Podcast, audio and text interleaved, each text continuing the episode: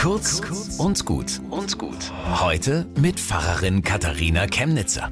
Der Philosoph Hans Jonas hat heute Geburtstag und wenn meine Schüler in Rallye was zu ihm lernen sollten, also da hatten die meisten volle Punktzahl.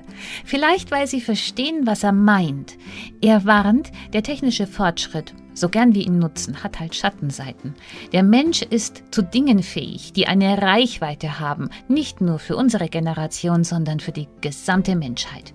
Wie können wir frei sein und gleichzeitig verhindern, dass wir uns auslöschen? Hans Jonas sagt, mit einer Ethik der Verantwortung. Ich handle so, dass die Wirkungen meiner Handlung nicht zerstörerisch sind für die künftige Möglichkeit menschlichen Lebens auf dieser Erde.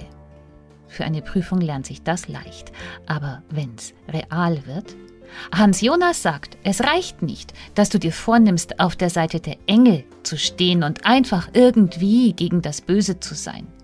Watteweich kommst du nicht weiter.